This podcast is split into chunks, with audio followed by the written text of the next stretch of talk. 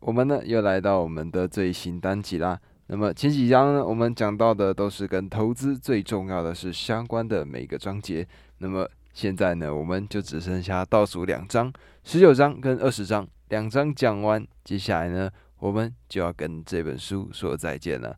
今天呢，要讲的是第十九章，也就是增加价值。那么要让风险和报酬跟市场。一致其实呢，并不会太困难嘛。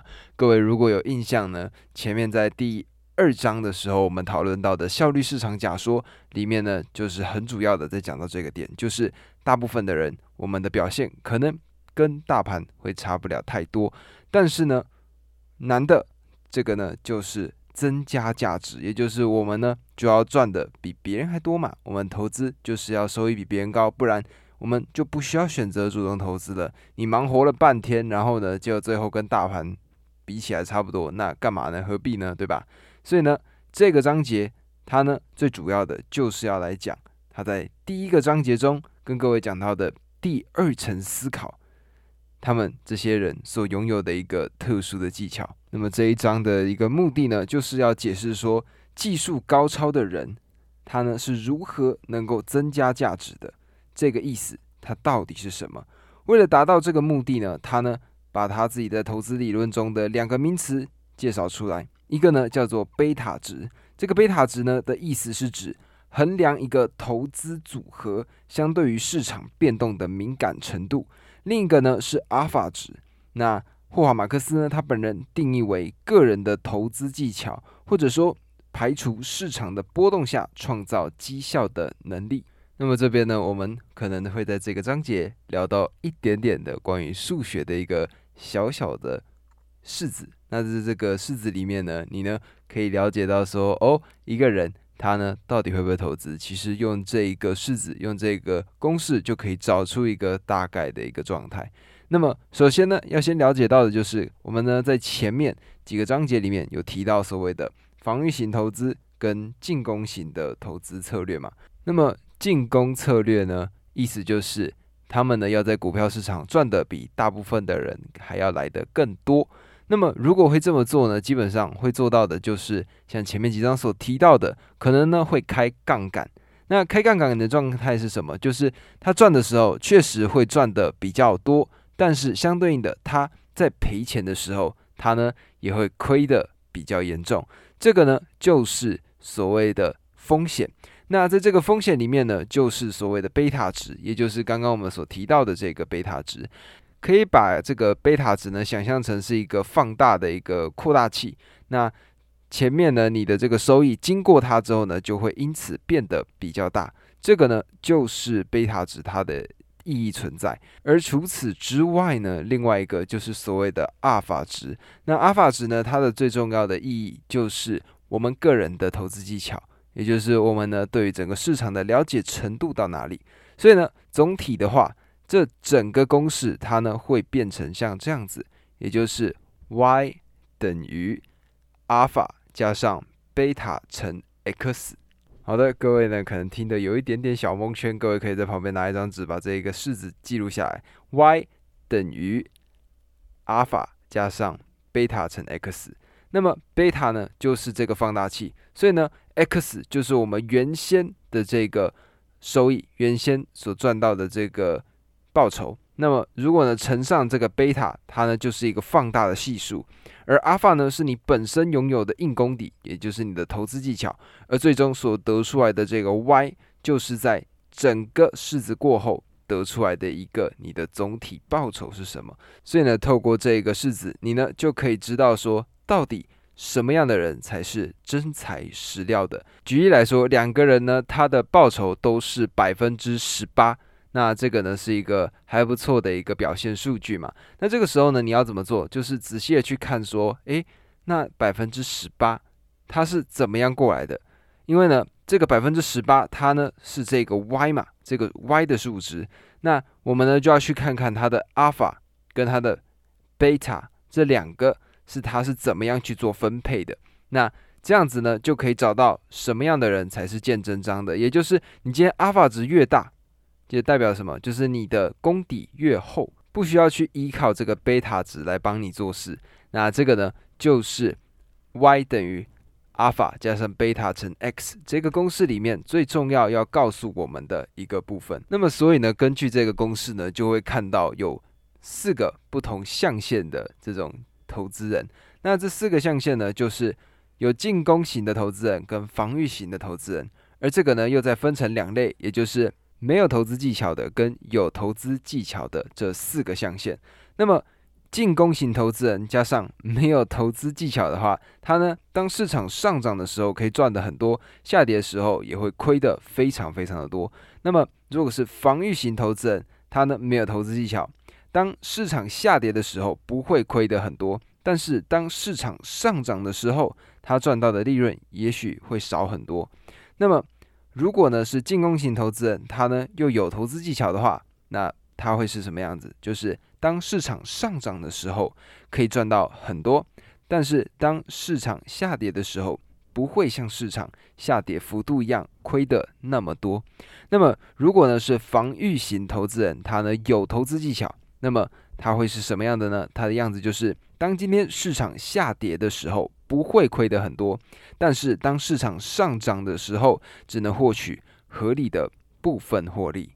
那么听完了这个部分呢，就大概可以知道霍华马克思他的橡树资本公司最主要的应该是哪一个类别的吧？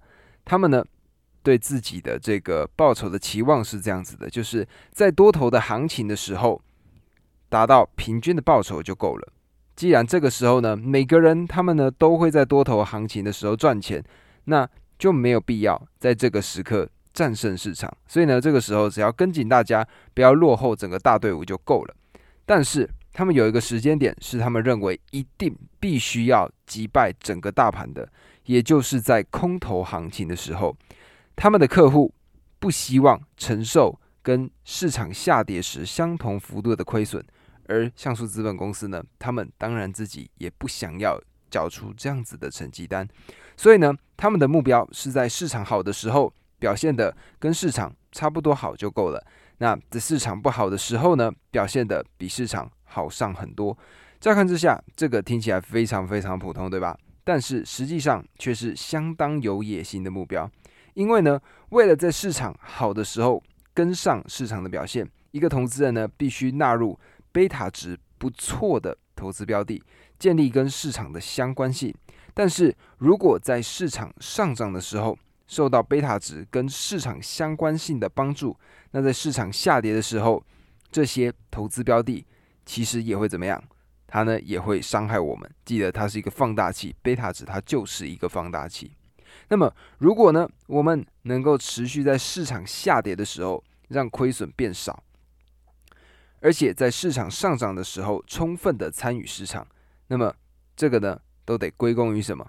归功于阿尔法值，也就是自己的深厚的投资技巧。那这个呢，就是一个增加价值的投资。而且，如果能经得起数十年的验证，那这样的成功一定来自于什么？投资的技巧。相对于投资的风格，上涨赚的绩效比下跌产生的亏损幅度来的大上许多。这样不对称的绩效表现，应该是每个投资人的目标。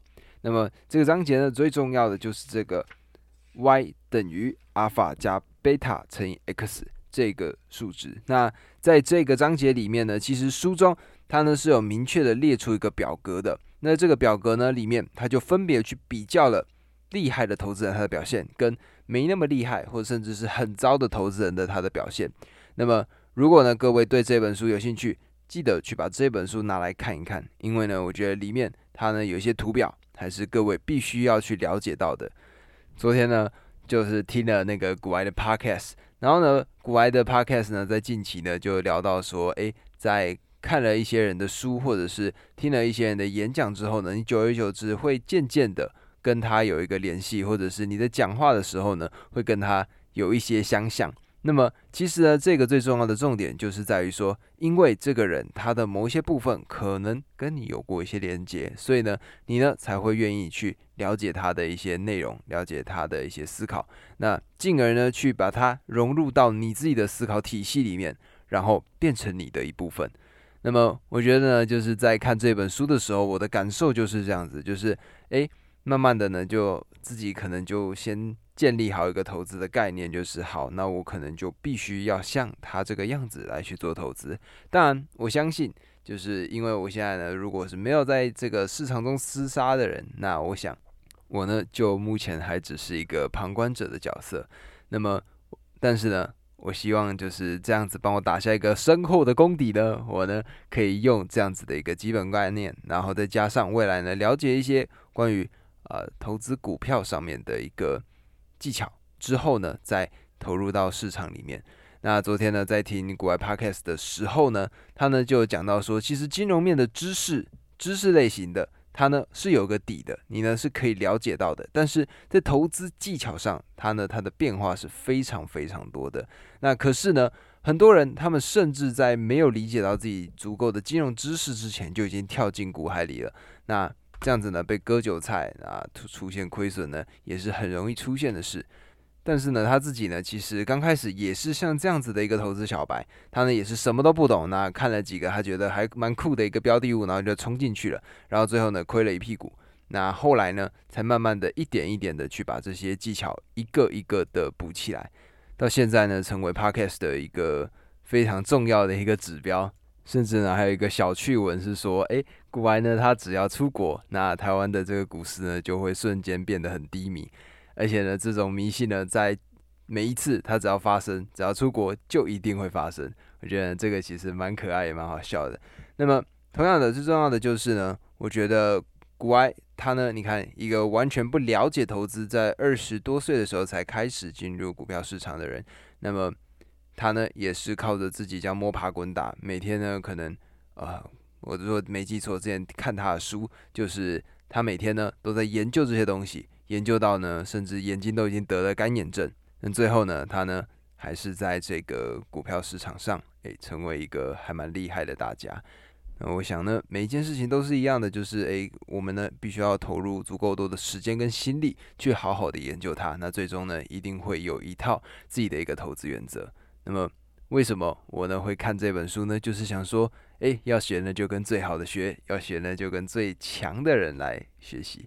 所以呢，找了这本书，一张一张的这样子讲过去呢，其实我自己觉得就是哎，还蛮酷的。我们慢慢的有建立到一些我自己的投资观念，然后也发现呢，其实我自己看了蛮多的书，然后在这些书本的内容呢，是都可以跟哎投资这件事情去结合的。也就是说，说到底呢，投资跟心理，呃，或者说这个人性，是我觉得最相关联的。那我自己呢，就是。继续了解，那么未来呢？下一个每天会介绍的书呢？我近期在想，应该是会去找一本叫做《为什么家会伤人》这本书来做介绍。我觉得这本书呢，应该大家会或多或少看到一些，哎，还不错、蛮酷的一些知识点。因为我记得呢，我自己在第一次看的时候，对这本书也印象很深刻。那我想呢，下一本我应该会介绍这本书。而除此之外呢，在近期呢，哎，我也看了一部纪录片。这部纪录片呢叫做《最后机会大学》。那这个纪录片呢，它呢是在讲美国的，就是这些篮球运动员。那么，因为美国呢，他们的篮球运动员呢是这样子的，就是高中的成绩打完之后呢，接下来会怎么做？接下来呢就会往大学成绩去打。那大学成绩呢，它又分了好几个层级。那么有一些学生呢，他呢拥有非常强的球技，但是呢，他们可能因为人品不好，或者呢。因为他们的学业成绩不良，或者呢因为伤病的困扰，所以呢他们呢在高中一毕业的时候，原先是非常有机会进入一流的大学的，但是呢因为这样子的一些问题，他们呢变成屈居于第二线。那么在这个最后机会大学里面呢，就是这样子的一些学校，他们呢就收留这些拥有呃非常好的天赋，但是因为一些问题。而没有办法站在最大的舞台上表演的这些选手们，然后呢，让他们去参加比赛，去记录他们的这个心路历程。那我觉得呢，因为呢，我自己是一个非常喜欢打球的人，所以呢，我在看这部纪录片的时候呢，就是有很多共鸣的地方。然后看到每个人的挣扎，那就觉得说，哇，就是在那样子的世界，如果篮球只是他们唯一的出路的时候，你会觉得。这个真的是一个你必须要好好把握的一个机会，因为或许如果没有成功的话，那么你的人生就是另外一个面貌了。那我个人认为呢，如果对于篮球这个题材有兴趣，或者说对于一些呃人生有一些迷茫的时候吧，我觉得呢可以可以去看这部作品。那我自己呢本身是因为很喜欢看篮球，所以点开来看。那最重要呢，就是想说，诶，如果各位有兴趣，可以去把它点开来看看。我觉得呢，会在里面学到很多不一样的东西。我觉得大概是这样子。那么这个呢，就是今天第十九章的内容。哇，好快哦！我呢从原先第一章一直讲讲讲，我每天都在担心说会不会讲不完。然后到现在呢，是每一章越讲越少。那希望呢，各位在这个过程中有所收获。如果可以呢，帮我分享给你身边的朋友，然后帮我按下订阅。